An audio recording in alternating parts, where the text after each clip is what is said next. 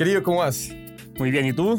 Bien, Ala, bien. Vamos por el segundo episodio de Web3, Ala. Vamos por el Y segundo solos. episodio. Y solos otra vez, otra vez. Pero tenemos unos dos muy buenos invitados porque es. ahorita en este capítulo nos vamos a adentrar más en lo que ya es un NFTs, las diferencias que pueden haber entre los NFTs, obviamente dentro del espectro de la música de la Web3.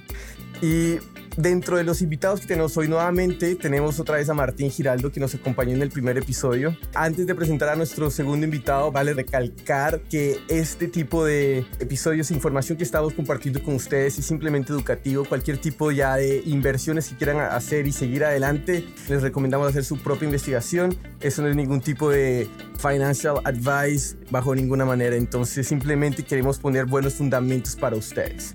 Una vez dicho eso, les queremos eh, presentar a, a Nicolás Madoeri, que se especializa en el diseño de estrategias que involucran nuevas tecnologías y luego trabajar en roles en entidades como el British Consul, consultor en la UNESCO, country manager de Dito en Argentina, productor de programas reclutando el ministerio, eh, con el Ministerio de Cultura en Argentina y entre otros roles. Hoy Nicolás es director de empresas de música como 432 Hercios y Future X, donde se enfoca en el desarrollo de comunidades, herramientas y procesos para la construcción de una industria musical más diversa y equitativa dentro de la Web 3. Aplausos. Nicolás, ¿cómo estás? Bienvenido. Bueno, muchas gracias, muchas gracias por la invitación, ustedes, a Martín.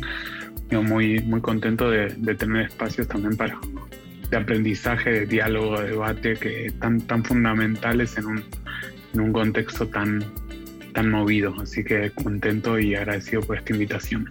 Así es, no, a ti muchísimas gracias por venir. Eh, como para dar un poquito de, contexto a nuestra audiencia, ¿nos puedes contar un poco de lo que tú haces dentro de Future X y 432 Hercios? Sí, bueno, eh, eh, me lleva un poquito a hablar de mi recorrido. Digamos, eh, hoy por hoy, digamos, es como que estoy en un punto de análisis y de acción en relación de cosas que vienen pasando hace 15 años. Me tocó a mí dirigir 10 años mi propio sello discográfico que llamó Concepto Cero. Después, los últimos cuatro hasta este año, este, trabajar como country manager para Dito Music para Argentina, Chile y Uruguay. Y por otro lado, este, llevar a participar un montón de procesos de aprendizaje, de generar herramientas para la industria de la música desde el Ministerio de Cultura Argentina, con, con el British Council, con UNESCO, con otras organizaciones. Y un poco Futurex es, es, un poco la licuadora de, de, todo eso, sumado a procesos como el, el que nos, nos, nos, nos, juntó más, porque en realidad ya veníamos trabajando juntos con Martín, como el de Wild Music o otras cosas, ¿no? Y, y pongo esto porque, me parece importante entender que uno no llega por una sola cosa a estar acá y no es la Web3 la que, la que nos pone a hablar de esto, sino es como que pasar por muchas cosas durante muchos años y pensar en relación de, de, de, qué industria o qué, qué, modelos o qué ecosistemas de la música nos imaginamos. Entonces, eh, 432 es un poco el, paraguas, es un poco la, la, empresa, el sostén donde nosotros desarrollamos herramientas, proyectos, reportes, eh, hacemos giras con algunos artistas, hacemos distintas acciones. Y Futurex es el proyecto principal hoy de 422 Hercios, que, que es una comunidad de aprendizaje, o sea, con, hoy con foco en Web3, pero que vincula música, música y tecnología. Y el Futurex ya este va por su tercer año. Digamos, el primer año fue como un curso medio universitario para tocar temas que entendíamos que no se tocaban en otros lados, como, no sé, la ética en los algoritmos en las plataformas de streaming, o este, la asociatividad en el contexto digital, o análisis de datos. Digamos, el año pasado hablamos, como, como trabajamos bajo un paraguas conceptual que era ecosistemas musicales del futuro, entonces hicimos módulos intensivos de trabajo en distintos temas y el último casualmente fue comunidades. O sea, y ahí es donde apareció muy fuerte la idea de comunidad, de Futurex pensado como comunidad, y muy fuerte la idea de Web3 que venía apareciendo desde la primera charla, creo que Futurex de este año, que, que fue de Martín, casualmente, del año pasado. Entonces, este año nos afrontamos como un desafío y una aventura que la verdad que está siendo, es de los procesos más más motivantes que me, o, o, más, más energizantes en los, que, en los que me sentí participando de los últimos años, es armar una comunidad de aprendizaje con colegas, bueno, obviamente con Martín, ahora que vamos a hacer una charla con Alvin, eh, eh, que fue totalmente increíble y, delirante y, conceptual, digamos, como, como de algo que nunca nos hubiéramos imaginado que pasara en futuro. Y, estamos trabajando procesos de experiencias colaborativas, como por ejemplo el onboarding de un artista Web3 desde que piensa o entiende o se hace la pregunta de qué mierda es la Web3 hasta que lanza su NFT, que es con Proyecto Mes Casa. Y ahora nos embarcamos en otros procesos como este, que es armar una base de datos eh, de música NFT de Latinoamérica, y, van apareciendo otras ideas en el medio, charlas, cursos o pequeñas colaboraciones, colaboraciones con BIME, eh, colaboraciones con el Mercado de Industrias Culturales Argentina. Y la verdad que, que, es un, un, proceso hiperdinámico en el que no sabemos muy bien qué va a pasar en dos meses, pero que sí sabemos que, que va a ser flashero. y lo que viene pasando creo que lo va demostrando ahí en ese sentido. Eh, así que un poco un poco en eso. En paralelo ahora me estoy sumando algunos procesos más con empresas directamente que trabajan como NFTs. Con, estoy colaborando con una empresa que se llama Enigma en el desarrollo de un proyecto que se llama Fractional, que seguramente ahí Martín también va a estar colaborando. Me parece genial porque además uno de los temas que queríamos abordar con ustedes era la importancia que va a haber en algún momento de democratizar este tipo de información, ¿sí?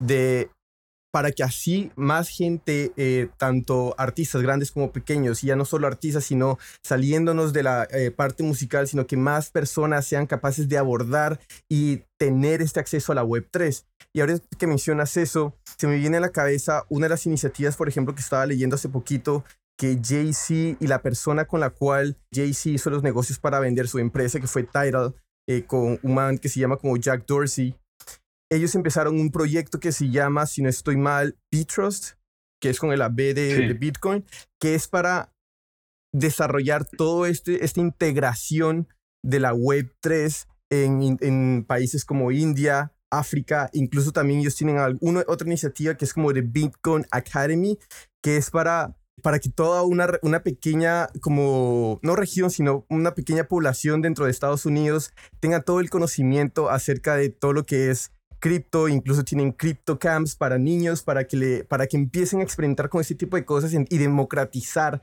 esto de Bitcoin. Entonces con esto quería como preguntarte de qué manera dentro de Latinoamérica podemos adoptar de una manera más rápida la Web 3, pero que sea una manera incluyente tanto social como económicamente.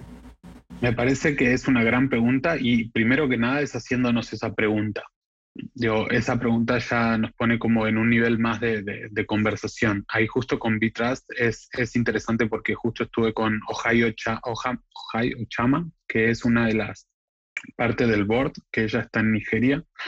Y, y, bueno, y un poco hablaban de esto, ¿no? De, pensar el Bitcoin como una herramienta de inclusión social y no como una herramienta de segregación, como lo es eh, eh, en muchos contextos o como lo es hoy digamos, realmente hay que, me parece que está bueno también ser sinceros, por los, y no tiene que ver solamente con lo económico, sino como justamente con todo este know-how que hay que tener para llegar a entender y decir, ok, estoy parado y estoy sólido. Ahí, bueno, yo creo que, que, hay dos procesos y, y, hay dos capas de, de, traducción, ¿no? Primero, que es la, la, traducción en nuestro idioma de que la información esté en español en nuestros idiomas, digamos, nosotros tenemos la suerte de creo que ser la región que, que, más hablamos el mismo idioma y eso nos da también una ventaja en relación a, a, tener la información español. Creo que eso es una responsabilidad y de todos los que, eh, que, que, estemos en, el, en, el, en, el, ecosistema de la, la Web 3 queriendo esta, esto que vos planteás. Y después es la, la traducción a nuestro contexto. Un poco el disparador de Futurex de este año este, fue como, bueno, decir, realmente, o sea, con, la complejidad que, vive nuestro contexto, ¿podemos pensar en la Web3 en Latinoamérica? Eh, y, es, y es un poco el disparador. Y también, me parece que, también tenemos la suerte, digo, de, venir, por lo menos en nuestro caso, y hablo de Futurex y más, de venir de la música, no venir del mundo techo, venir del mundo cripto. Entonces no necesitamos idolatrar ese, ese paradigma, no necesitamos decir esto es la, salvación total, esto nos va a cambiar la vida. Necesitamos decir, hoy, hoy, hoy lo que está es una es una mierda y, no le sirve a la mayor, mayor parte del ecosistema, cómo funciona la música en contextos digitales. Es decir, hay que pensar nuevas, nuevas maneras. Hoy aparece un paradigma que plantea lógicas que, que estarían buenas para eso, ¿no? Descentralizadas, digo, colaborativas, digo, como eh, con nuevas tecnologías, digo, con, nuevos conceptos, con nuevas propuestas para comunicar, para decir, digamos, con, un montón de, cosas, con un montón de personas nuevas, frescas, personas de la tecnología queriendo trabajar en música como nunca antes había pasado. Es decir, bueno, ok, es decir, está el panorama para pensar que eso puede ser una buena estrategia ahora o una buena idea es responsabilidad, y ahí pongo responsabilidad más de los que hacemos la música o los que trabajamos alrededor de la música que, que los que trabajan en tecnología, de hacer esa traducción y decir, miren, lo que pasa hoy en, en, no sé qué, en Chicago o donde fuera, acá no, no corre, o sea, lo tenemos que pensar distinto, desde cómo se adapta la tecnología, digo, desde cómo la adapta la industria, de cómo la adapta un artista, de cómo la adapta la audiencia, entonces, me parece que todo este tipo de espacios, eh, en ese sentido, bueno, vuelvo, el proceso con Quadrant Music y de un poco lo que vamos a hablar hoy fue un poco clave para, para también ponerse a pensar un montón de eso. Lo que estamos viendo en Futurex es clave para, para, para ver eso. Estos espacios son claves porque en realidad es como necesitamos charlar. Y también necesitamos también hablar como mucho, y esto también lo hablamos Martín, la charla con Alvis, es hablar de utilidad, de qué soluciona esto. O sea, no podemos hablar todo el día de tecnología, porque tampoco, tampoco nos sirve tanto. O sea, a mí me gusta, hoy podemos hablar de tecnología, me encanta, voy a decir todo lo que yo pueda decir, me encanta el mundo nerd, pero tiene un límite necesitamos ver qué pasa con la música y cómo soluciona los problemas que nosotros tenemos. Entonces, creo que, que, va por ahí y que, bueno, es, es una pregunta que un poco sin respuesta, pero, pero pero creo que, el desafío está en generar conocimiento, en generar traducciones que no solo sean de lenguaje, sino que sean de contexto. Totalmente. Y ahora, Nico, que dijiste algo que me llamó mucho la atención de, esa pregunta de, de qué nos sirve esto. Una de las cosas que a mí más me llamó la atención de los artículos de Wild Music era como cuando hace la diferencia entre un PFP y un NFT de música. Eh, había muchas cosas que parecen obvias, pero no lo son tanto. Que es como, por ejemplo, em, el hecho de que comprar un NFT como visual es mucho más rápido que comprar uno de música. También es más fácil, entre comillas, presumirlo, como que tiene más utilidad en ese sentido. Más fácil ponerte una foto del, del en el caso de los, perdón la palabra, pero de los monos, no me sé el nombre de cripto de los monos. Los board apes. Gracias, gracias, gracias. Pero el concepto es, o sea, es mucho más fácil como esa utilidad. Entonces, como que queríamos preguntarte un poco eso, ¿qué soluciones o cómo, cómo ves que podemos enfrentar esto como industria? No, yo a ver, la pregunta es compleja. Yo creo que, ahí primero diferenciando, entender. el, el, territorio de lo visual tiene una dinámica histórica, digamos, de basada en la escasez. O sea, que con excepciones y con, y con reticencias a esos, como, como, como algunos movimientos, digamos, sea, sea Warhol el pionero de eso, no sé, o sea, digo, ciertos movimientos en los que dijeron por qué hacemos esto y se lo preguntaron y generaron otro tipo de escasez igual, ¿no? Que, digo, no, no. Eh, eh, y, y, en ese sentido me parece que y la música es totalmente opuesto, tiene una historia desde que existe la imprenta, o sea, en multiplicar, digamos, en decir, ¿cómo podemos hacer para que esto lo tenga la mayor cantidad de gente? Entonces ahí este paradigma digo, que pone en jaque, digamos, cómo funcionan las cosas, entender que una imagen uno tiene la, única, por más que se vea en 200 lugares más, digo, bueno, el, toda esta, cuántas veces vimos ya con Martín la, analogía de la Mona Lisa o no sé qué y demás, en que te dicen, bueno, la Mona Lisa, pero después vos la ves donde quieras, te la imprimís y te la imprimís más grande y con mejor calidad seguramente que el original hoy.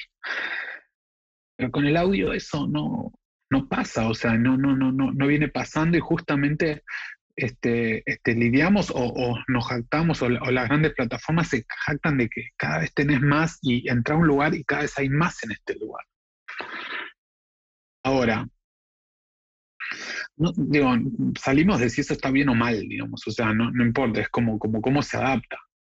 Entonces, cuando, cuando nosotros vemos estas dos, dos, cuestiones o cuando pasan estos dos factores, digamos, o, vemos estas diferencias en estos contextos, decimos, bueno, ok, no se puede ser tratada de la misma manera la música eh, que, que, el arte. En ese sentido, el artículo de Water Music habla de los proyectos mismos generativos, ¿no? La música generativa, o sea, a mí me encantan muchos proyectos de música generativa y demás, pero bueno, no tiene el mismo valor que lo visual y, lo seriado o la colección. Digamos, coleccionar música generativa hoy es para un nicho del nicho del nicho, digamos. Eh, entonces creo que, creo que desde ahí surge. Y ahí surge también eso, digamos, quizás otra, otra capa de complejidad que es decir, muchas veces creo que, que, se engloba para hablar de los NFTs, o sea, y entonces, y hablar de los NFTs. Yo creo que hablar de NFTs es, muy, muy difícil que, encontremos algo genérico de NFTs que sea realmente representativo para la música, para la circulación de música. Pero sí, y ahí también volvemos, es cuando empezamos a hablar de utilidad, porque esto también, o sea, como, como la música, o sea, tiene una utilidad de base que, con lo emocional o de los sentimientos que genera, que bueno, que es muy alta, es decir, pero bueno, hay que poder eh, capitalizar esto en este, capitalizar en el sentido como, como poder eh, hacer valer esto en, en, este, en este formato, ¿no? Ayer, ayer grabamos un video, bueno, nosotros, este, esto de Non Fugible Gómez es, es, con proyecto Gómez Casa, y es un personaje hermoso, él, y él es un artista así como experimental, y, y hicimos como una, si fuera un video reaction a distintas campañas de NFTs. O sea, como que abríamos desde el de Maluma hasta el de, no sé, Paula Pasos, que es una artista argentina que, que es full web 3, hasta, hasta Caos, que es un compilado que se hace poco, y, y yo le contaba un poco era y él reaccionaba un poco, reaccionábamos juntos a eso, ¿no? Y él cada vez que veía un tema decía, me voy a fijar si está en Spotify. Y muchos de los temas efectivamente estaban en Spotify, los que están. Y decía, no entiendo, no entiendo. Y el mismo tema, ¿por qué alguien lo compraría? Es decir, bueno, porque es un público que, eh, ahí cuando, no sé, un artista es esto, Full Web 3 le está hablando a una audiencia Web 3 que la experiencia de decir yo soy parte de esto, yo pertenezco, bueno, le es más fuerte que escuchar en Spotify, o capaz tiene el NFT y después lo escucha en Spotify. Digo, hay como una complejidad más que, que todavía estamos, estamos entendiendo ahí. Lo, interesante, lo interesante, justo lo interesante de los reportes de Water Music es que nos ayuda a entender el estado actual de las cosas, ¿cierto? Todavía estamos en, un lugar muy experimental. Eh, cuando, cuando, cuando hacías la pregunta, Max, de los, de los PFPs, eh, o sea, hay que tener claro también que el arte contemporáneo, el arte gráfico, tiene un alto nivel de especulación, la música no. Entonces esos vicios de, de, del pasado, pues o del presente, porque siguen siendo parte del presente, pues van a, van a permear esta nueva manera, estas nuevas tecnologías, estos nuevos espacios donde estamos. Con la música, eh, eh, pues no se, puede, no se puede hacer lo mismo que se puede hacer pues con, con, una, con una obra gráfica, ¿no? Y las dinámicas pues del mismo entorno, digamos que cultural, creativo y del negocio, tiene unas reglas de juego pues también muy, muy diferente. Eh, eh, o sea, el nivel de especulación es otro. También hay especulación, por supuesto. No, suma una cosa más que, y también es interesante como el diálogo entre esos mundos, porque ayer veíamos la campaña de en, en Eternity, que es un marketplace de Maluma, que trabajó con un artista que se llama RMS, que son como unos 3D espectaculares, así de su cara hecha fluido, no sé. ¿Y vos lo viste, Martín? ¿Los vieron? ¿Alguno los vio? Bueno, eh, eh, voy a ver si tengo el link ahí después se los mando. Pero, mm, pero digo, son espectaculares. Entonces hay uno de los fluidos que podría ser de un artista psicodélico tranquilamente, o sea, no une nada a lo musical. Entonces, de repente hay un parrafito que en lo conceptual dice, eh, los, los, fluidos representan los distintos talentos que tiene Maluma para, para un poco. Y decir,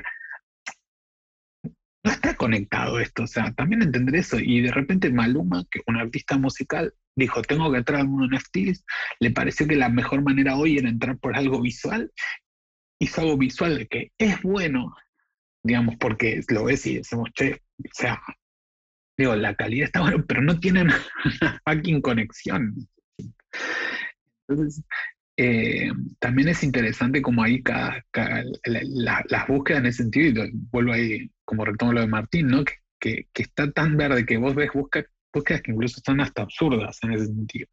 Estamos en un momento, sí, estamos en un momento pues de pura, pura experimentación, ¿no? Eh, eh, esa búsqueda de la utilidad yo creo que es como el, el, el, objetivo pues de todos los artistas y todos los desarrolladores además hay como cierto afán, yo también creo que hay cierto afán en no llegar tarde a la ola, ¿no? O sea, y de alguna u otra manera incorporarse a, la, esto de la Web3 de alguna u otra manera, y en este caso que estabas mencionando el de Maluma, que por lo menos yo creo que, o, siendo, estando más metido en el tema de Web3 y muchas otras personas que son nativas en Web3, sienten esa desconexión cuando el artista simplemente quiere sacar algo por ese afán y como por eh, no quiero llegar tarde a la fiesta y porque probablemente hay un money rush que al que quiero hacer parte de.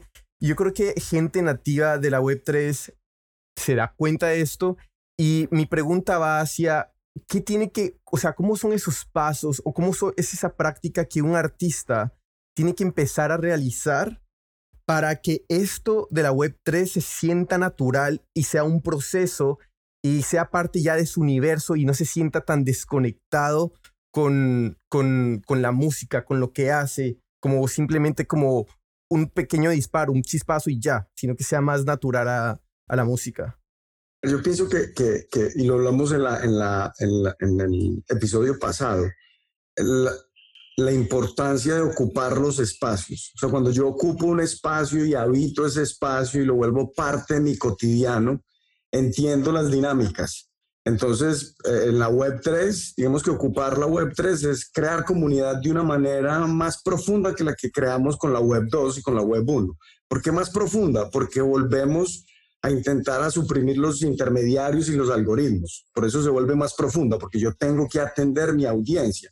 Con un algoritmo, el algoritmo es el que está atendiendo la audiencia.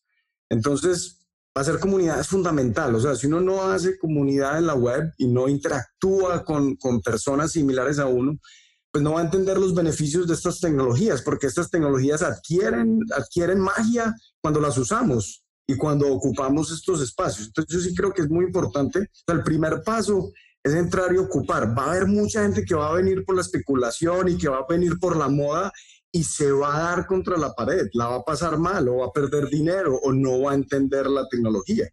Esto es cuestión, o sea, para entender la web 2 nos demoramos cuánto tiempo? Unos cinco años, tres años, ¿cierto? Se especuló, se hicieron un montón de cosas y eventualmente desaparecieron hasta que quedaron las más sólidas y las que, las que realmente funcionaron. Es muy probable que nos toque un, un, proceso similar ahorita con la web 2. Vamos a tener un montón de especulación, un montón de personas van a venir, no van a entender y otros se van a quedar, van a entender cuáles son las dinámicas y van a empezar a construir relaciones sólidas para poder entender cómo utilizar esta tecnología para, eh, para, para, generar progreso. O sea, sé que es muy conceptual de lo que estoy diciendo, o sea, no es como paso uno, paso dos o paso tres, pero es la misma manera como construimos barrios, como construimos ciudades. Hay que ocupar esos lugares para poder entender cuáles son sus reglas, sus dinámicas y cómo como, como seres humanos podemos interactuar con esa nueva tecnología. Sí, yo, coincido totalmente y también es lo que decía un poco antes de, que creo que del caso de, de la industria, por ejemplo, es también qué solución me da esto. Y también es eso como decir, bueno, a lo que yo necesito y es o me da más conexión con la audiencia, me da una posibilidad de financiar mi proyecto que hoy no la dan las plataformas de streaming, me da este, la posibilidad de generar una o contar una historia de una manera distinta, me da la posibilidad de realmente generar, desarrollar o, articular una comunidad, digamos.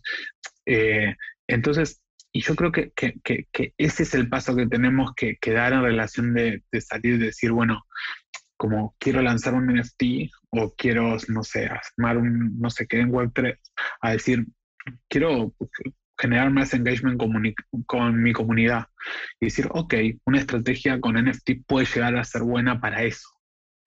¿no? Que, bueno, tiene que ver con eso un proceso, ¿no? De adaptación de, y, de, esto. Entonces, y lo mismo este, del lado de las audiencias, cuando, cuando es esto, digo, bueno, hoy nuestra escucha en general es totalmente descomprometida y, y superficial de la mayoría de los contenidos que consumimos, de música, digo. No sé, me meto en, las orejas de ustedes, pero estoy casi seguro, por lo menos la mitad, o sea, si, si son muy buenos oyentes, o sea, por lo menos el 50%, que tiene que ver con un poco con lo que decía Martín de los algoritmos. Y esto lo que plantea es como un nivel de compromiso mucho más alto. Y decir, bueno, quizás nosotros podamos tener un, eh, un 75% de eh, escucha descomprometida y funcional, porque estamos trabajando y queremos escuchar un playlist, porque no sé qué, digo, no soluciona distintas instancias el, el, tema es. Pero hay un 25% donde queremos comprometernos y decir, este artista me gusta, esto está pasando algo distinto, quiero, es eso, dialogar con, su, con él, quiero estar más cerca, quiero, no sé, escuchar el multipistas De, de, una canción, y que quizás es una escucha más cercana en el término análogo de la experiencia de poner el vinilo y decir, bueno, me quedo 45 minutos escuchándolo y, mientras leo el, el booklet, digamos, eh, ¿no? en ese sentido, como que hay que tener en cuenta de, lo experiencial, como que es totalmente distinto, o sea, del nivel de compromiso. Y, y ahí me parece que, cuando, cuando empecemos a, a, pensar en decir qué es lo que tengo que resolver y, el, y la audiencia diga qué es lo que estoy buscando, y estas tecnologías sean más familiares, después, bueno, los machos van a ser más sencillos. Hoy hay varias barreras en relación de tener una wallet, tener no sé qué, digamos, como que hay mucha barrera, pero eso se va a ir normalizando, creo que, que, en el pasar de los años, ¿eh? ojo, no digo en el pasar de los días, o sea.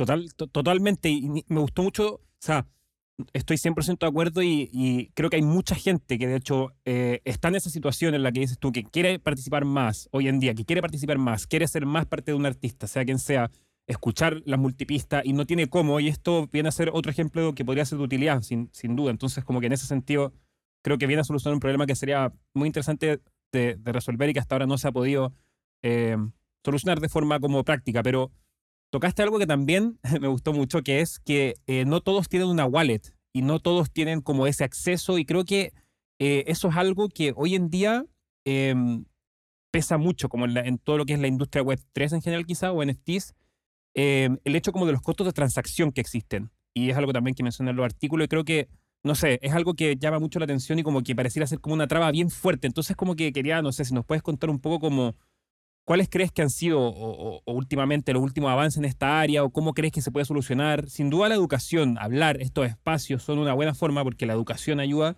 pero no sé qué otras cosas prácticas eh, se han hecho o se podrán hacer en el futuro. Que pasa que esto es algo tan experiencial que es el ejercicio de hacerlo, ¿entendés? Yo, y, también es como lo que hablamos hace un rato. Y pongo de ejemplo el proyecto Gómez Casa porque es un proyecto experiencial en varios aspectos. Es decir, eh, nosotros tenemos ahí un grupo de trabajo, hay dos personas, que, dos, dos eh, eh, sociólogos, Jessica y Anselmo, que están escribiendo sobre lo que pasa en tiempo real sobre el proceso. Ahora vamos a sacar un artículo en el Mirror de Futurex. Y le digo, ustedes son los autores del artículo. lo vamos a sacar del Mirror de Futurex. Si abren una wallet, eh, yo los pongo como coautores. Y en este caso no, pero si en otro quisiéramos, lo hacemos un NFT, lo vendemos y ya se hace el split ahí adentro. Y no hay una cuestión de, económica, financiera, especulación. O sea, si vendiéramos el NFT, sí, pero en lo base es ponerlos como coautores y que su identidad esté reflejada en su wallet, que en un futuro ellos tendrán su propio dominio. Entonces, ellos, los dos no tenían wallet y al rato me dijo, listo, ya la tengo, acá te paso como, como esta cuestión de, bueno, cuando volvemos y es la utilidad, es decir, si lo pongo en, palabras capaz lo que, lo que Martín decía en el concepto, es decir, bueno, para alguien fue útil hacerlo, porque si no, no estaban siendo los autores, o sea, yo iba a poner el nombre, pero digo, como, como, cómo funciona el sistema, es mucho mejor que sea así, porque yo cargo las, mirror, las, los wallets o los INS de cada uno de ellos y ya saben el artículo y queda de la mejor manera creo que, me parece que, ahí es el ejercicio práctico de que los que estamos en este universo utilizamos las herramientas y, y, también generemos la experiencia y, que ellos también estaban seguros porque sabían que si tenían algún problema en el medio, nos preguntaban a mí, a Gómez o a alguien como, como ¿qué hago? ¿No? Pero, y, hay veces que son experiencias que son muy solitarias de estar a la noche, decir, bueno, que no sé qué, viste ver y, miles de videos y uno te dice no abras una wallet nunca porque te van a estafar y otro te dice bueno es lo más simple del mundo abrir, o abrí esta que en realidad te están vendiendo la que más les sirve a ellos. Em, pero bueno, creo que, que, ahí es más que nada que también esta red que, que, se va construyendo de personas de confianza en lo que, en, en, la que uno le puede transmitir a otro, digo, como yo, yo hice esto y lo hice así y me funcionó, digamos. Estas preguntas son todas como eh, nadie tiene la respuesta, no estaríamos acá quizás hablando si es que tuviéramos la respuesta de cómo dejar los costos en cero o cómo hacer los NFTs de audio útiles. O sea, quería solamente hacer esa nota, como que está un territorio, como dicen ustedes, tan verde que en realidad nadie tiene la respuesta. Estamos como todos en una etapa de experimentación. Eso es lo más, eso es lo más, lo más interesante del, del, momento, es que, que o sea, fuera de que es algo nuevo, hay lugares donde se puede conseguir información, pues. Entonces yo creo que eh, eh, eh, parte pues del ejercicio de esta conversación que estamos teniendo aquí nosotros cuatro es para evidenciarle pues a las personas que a través de Water Music y las traducciones de esos reportes, de lo que se está haciendo en Futurex y otras iniciativas y otros amigos, pueden encontrar caminos para prepararse para entender cómo vivir este cambio. Estamos en el momento de cambio, esa es la realidad. Los momentos de cambio son difíciles, son complejos, a no todo el mundo le gusta participar. Sin embargo, hoy estamos muy diferentes hace 10 años. Hace 10 años tenemos billones de personas conectadas a Internet y mucha gente joven sin miedo a experimentar.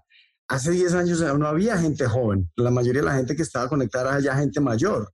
¿Cierto? Y los jóvenes no tenían acceso a Internet. Entonces ha cambiado, me parece que el escenario ha cambiado, el escenario está mucho más interesante de lo que estaba hace 10 años, porque hay más personas.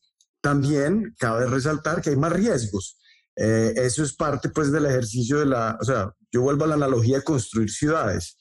Cuando se construye una ciudad hay barrios peligrosos, hay barrios donde viven los bohemios, hay barrios donde están los financieros, donde está la especulación, o sea, vamos a replicar en la Web3 prácticas, las buenas y las no tan buenas que tenemos como sociedad. Eso es indudable, pues, o sea, la utopía de que es descentralizada y que es perfecta, la idea está ahí, pero la tenemos que convertir en eso. Tenemos que entrar y trabajar y entender y participar para poder realmente que haya más descentralización.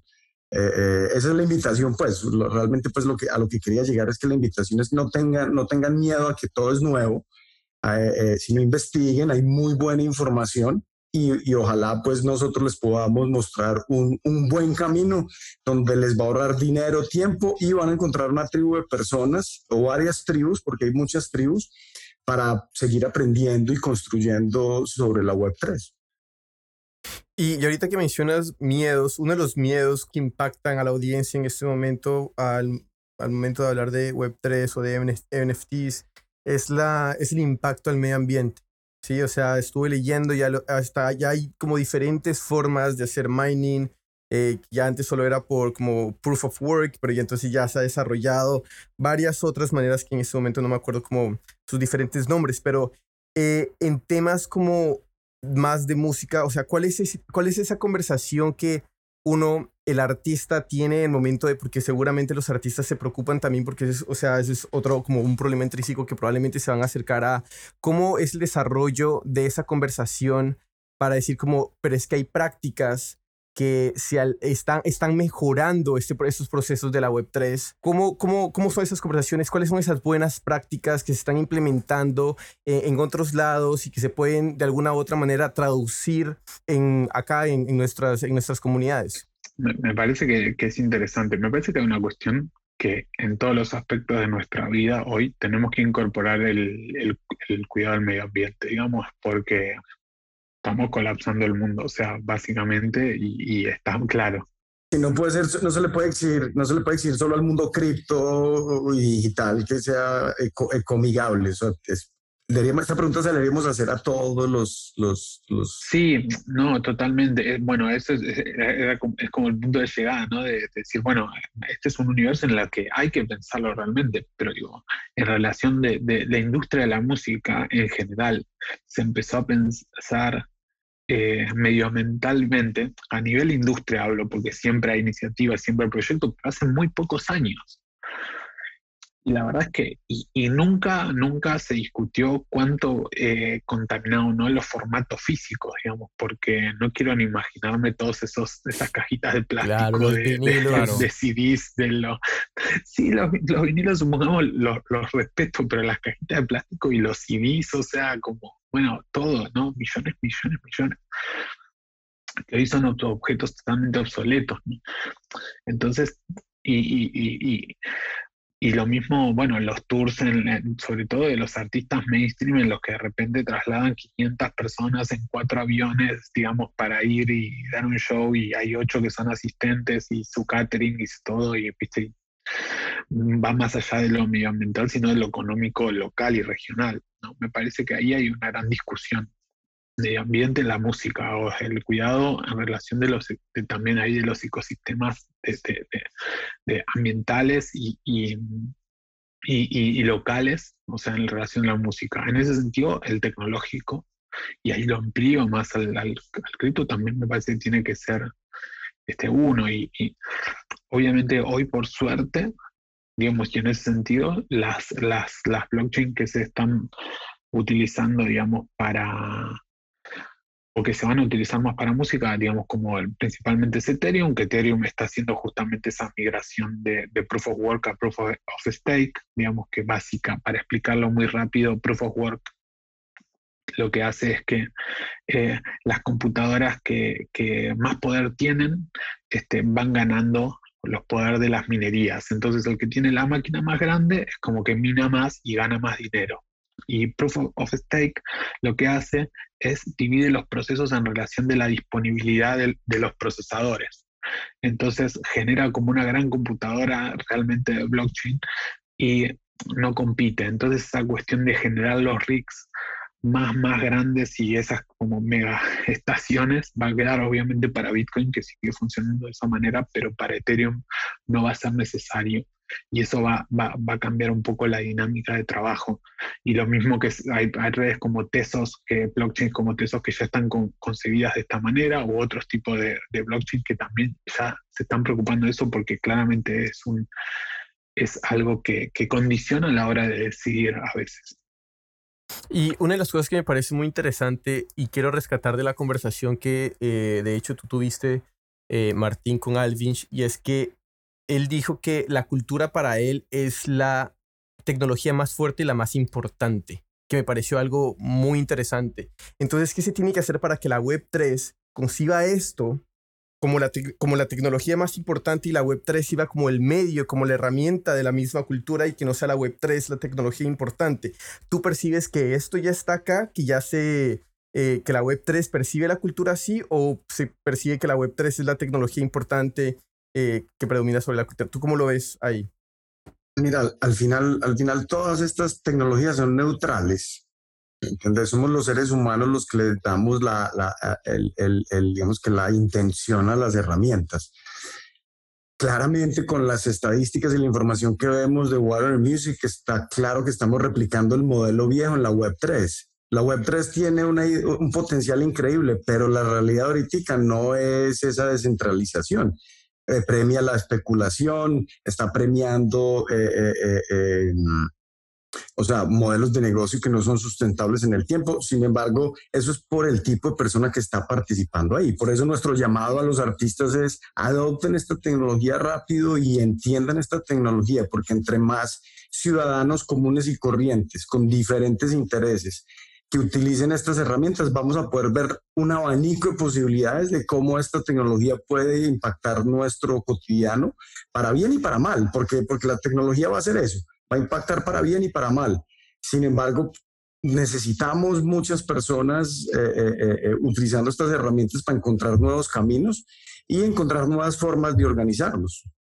Ok, y una de las cuestiones que quería, quería recalcar de, de los artículos que ustedes están haciendo, ese lenguaje incluyente que se manejó durante todo el proyecto. De hecho, lo, lo hablamos un poco en el episodio pasado off, camera. Entonces, quería preguntarles como, cómo fue ese proceso, de dónde, cómo, cómo nace ese proceso y cómo lo, cómo lo llevaron, porque nos estabas contando que fue como un, un poquito tricky al principio manejar el lenguaje. Sí, pues mira, a ver, cuando decidimos eh, armar un equipo de personas para hacer la traducción eh, del inglés al español, de, unos, de un reporte que hicieron otros compañeros de, la DAO, no lo hicimos nosotros, sino que lo hicieron otros compañeros que hicieron la investigación. Una, una de las, uno de los integrantes del equipo propuso que hiciéramos una traducción con lenguaje incluyente, teniendo en cuenta, eh, justo en ese momento había, una, había acabado pues una crisis en INS entonces la discusión pues en la web 3 de inclusión está, está, muy abierta y de nuevo Water Music pues tiene estadísticas y tiene pues hard data que demuestra pues que todavía realmente la web 3 en el caso de la música no es tan incluyente, o sea, necesitamos que muchas otras voces participen en este entorno. Entonces eso nos abrió la discusión de, venga, ¿cómo vamos a traducir entonces al español? Pero, pero pues el español no es muy incluyente, porque la mayor parte del español está pues está escrita sobre masculino o femenino. Entonces eso generó una discusión muy interesante, no solamente en el equipo de Latinoamérica, sino también todo en, pues en, casi que pues, en la estructura de Water Music, porque también habían personas de, en otros idiomas que querían traducir estos reportes y que están traduciendo estos reportes. Entonces la discusión se, se abrió a cómo lo volvemos, pues como decimos, una traducción incluyente sin bastardizar el español también. ¿Cierto? Porque es muy fácil bastardizar, o sea, cambiar, hacer ajustes por, dar, por, por, por, por volverlo más incluyente, pero, pero pues también generas otro impacto negativo porque hay personas que, hay un montón de personas que no están preparadas para tener esta discusión y eso está bien, la tenemos que tener, entonces, ¿cómo lo hacemos? Pues nuestro, nuestro proceso creativo era cómo lo hacemos de una manera que, que, que, que, no incomode y no nos incomode a nosotros mismos también, porque muchas veces empezás a leer los artículos y decís, venga, esto no hace sentido, porque no estamos acostumbrados a leerlo y a ser incluyentes. Sí, no, a mí, a mí me parece, me parece que, que, fue una de las búsquedas más interesantes en relación de, del trabajo, porque porque justamente es una discusión que se está dando en el lenguaje, en el español, y, y Argentina en lo particular es, es, uno de los países que creo que más avanzados está en el uso de eso, del lenguaje inclusivo. Sin embargo, ayer, y esto hace dos días, el gobierno de la ciudad acaba de prohibir que se use el lenguaje inclusivo en las escuelas. O sea, acaban de prohibirlo. ¿entendés? Y bueno, es una medida reaccionaria justamente de, de que pareciera ser algo que en teoría está ligado a eh, cierto progresismo. y, cuando es una adaptación natural de, que eh, los, adolescentes ya hablan en inclusivo, o sea, y las canciones que cantan, o sea, yo tengo la oficina enfrente de una escuela y me da gracia escuchar las canciones que, de, más de protesta en la secundaria, que yo cantaba hace 20 años, con, con, lenguaje inclusivo, o sea, están adaptadas totalmente. Lo mismo en, un montón de aspectos. Y creo que, bueno, es interesante porque ahí los, los, castellanos, digamos, en ese sentido, más que eh, tienen sus singularidades y, y, de hecho es eso, bueno, en lo particular para nosotros es un tema que nos interpela bastante más allá del uso y, justamente Futurex, un poco de los motivos del nombre de, quitar la O y por una X, este, era un juego también en relación de, de, quitarle género, digamos. Eh, eh, y, a mí me pareció buenísimo que es ese debate porque es un debate más filosófico y decir, bueno, debatimos la manera en la que nos comunicamos, aunque yo tenía un punto en relación de eso, que es que qué complejo plantear este debate que es tan grande del lenguaje en un texto de o para, por lo menos muchas personas que son parte de la industria, que nosotros tenemos que tratar de convertir su mindset de web 0 a web 3, porque también son los que tienen que entender cómo funciona esto, o las personas que, que de unas generaciones más altas a las nuestras que igual tienen que tratar de entender.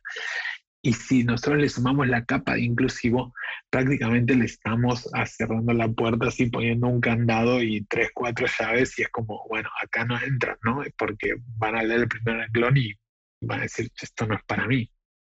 Pero bueno, ¿cómo se generan las transformaciones? O sea, también aparecen un montón de preguntas en relación a eso hubo un montón de debates sobre eso y a mí me, parece que, está bueno y me parece que el resultado es, muy bueno y más allá de que se pueden discutir ciertas cuestiones, cómo pueden estar o no utilizadas, digo, haber dado ese debate y plantearlo, me parece que también es un avance para, para esta idea de cómo pensamos eh, eh, los ecosistemas musicales del futuro, por decirlo. Así que yo celebro y ahí, o sea, obviamente Martín lideró ese proceso y me parece que hizo un esfuerzo total porque, porque era, era complejo. Cuando llega la prohibición ya estamos a un, a un, a un paso de, de, que la cosa se adapte de una manera natural. Ya estamos a, a eso. Entonces es como el indicativo más grande. Y, y, respecto a lo que nos estaba contando Martín, es que pudo haber sido como challenging en su momento, retador, pero al fin y al cabo es porque simplemente no estamos acostumbrados a tener, a, a ejercer ese músculo porque estamos acostumbrados a hablar de cierta manera y si nos cambiamos, eh, si cambiamos la ida al trabajo, cogemos otra ruta, nos sorprendemos, tenemos que empezar a, pensar y ya no somos tan automáticos, sino que tenemos que pensar realmente cuando hablamos y ahí es como que genera este tipo de, de retos, pero simplemente ser más consciente para tener eh, este lenguaje y tenerlo más adoptado en, en, en, en todos nosotros. Ahí está, por ejemplo, exactamente ahí. Pero bueno, Martín, Nicolás, en verdad, muchísimas gracias a ambos. No sé si quieran dar un mensaje final y sus redes sociales donde la gente los pueda contactar. En, mi caso en particular, bueno, es todo, eh, me pueden buscar a mí como Nicolás Madueri o las redes de Futurex, creo que es lo más pertinente para, para este tema. Y en, en, el Discord de Water Music también, o en los espacios de Water Music o, y demás, eh, también estamos ahí para, para charlar. Sí, lo mismo. Igual, igual que el, capítulo pasado. Así es, bueno, eh, a Martín lo pueden encontrar como Datalove en Twitter. Y gente linda, muchísimas gracias. Agradezco a los dos, Martín, Nicolás, muchísimas gracias por venir a acompañarnos a navegar esto de la Web3 con nosotros. Eh, nos veremos en el próximo capítulo, en la próxima semana, el último capítulo sobre la Web3. Martín, nuevamente, muchísimas gracias. Nicolás, un gustazo conocerte y querido Max, te veré a ti la próxima semana nuevamente. Gracias, querido. Gente linda, nos vemos y nos hablamos. Besos y abrazos para todos. Chao, chao. Chao, chao. Gracias a ustedes, nos vemos. Hey, si ya llegaste hasta acá, muchas gracias por escucharnos. No te olvides de seguirnos en Spotify, Apple Music, Pandora o la plataforma digital que sea de tu preferencia. Si te gustó el capítulo, si te gusta el podcast, no olvides recomendarnos a tu grupo de amigos, colegas. Es la mejor manera y la manera más orgánica de que sigamos creciendo esta comunidad. También nos puedes encontrar en Instagram, Facebook, YouTube como 8000 kilómetros podcast y cualquier comentario, duda, sugerencia para mejorar el podcast es más que bienvenida. Nos vemos en el siguiente episodio.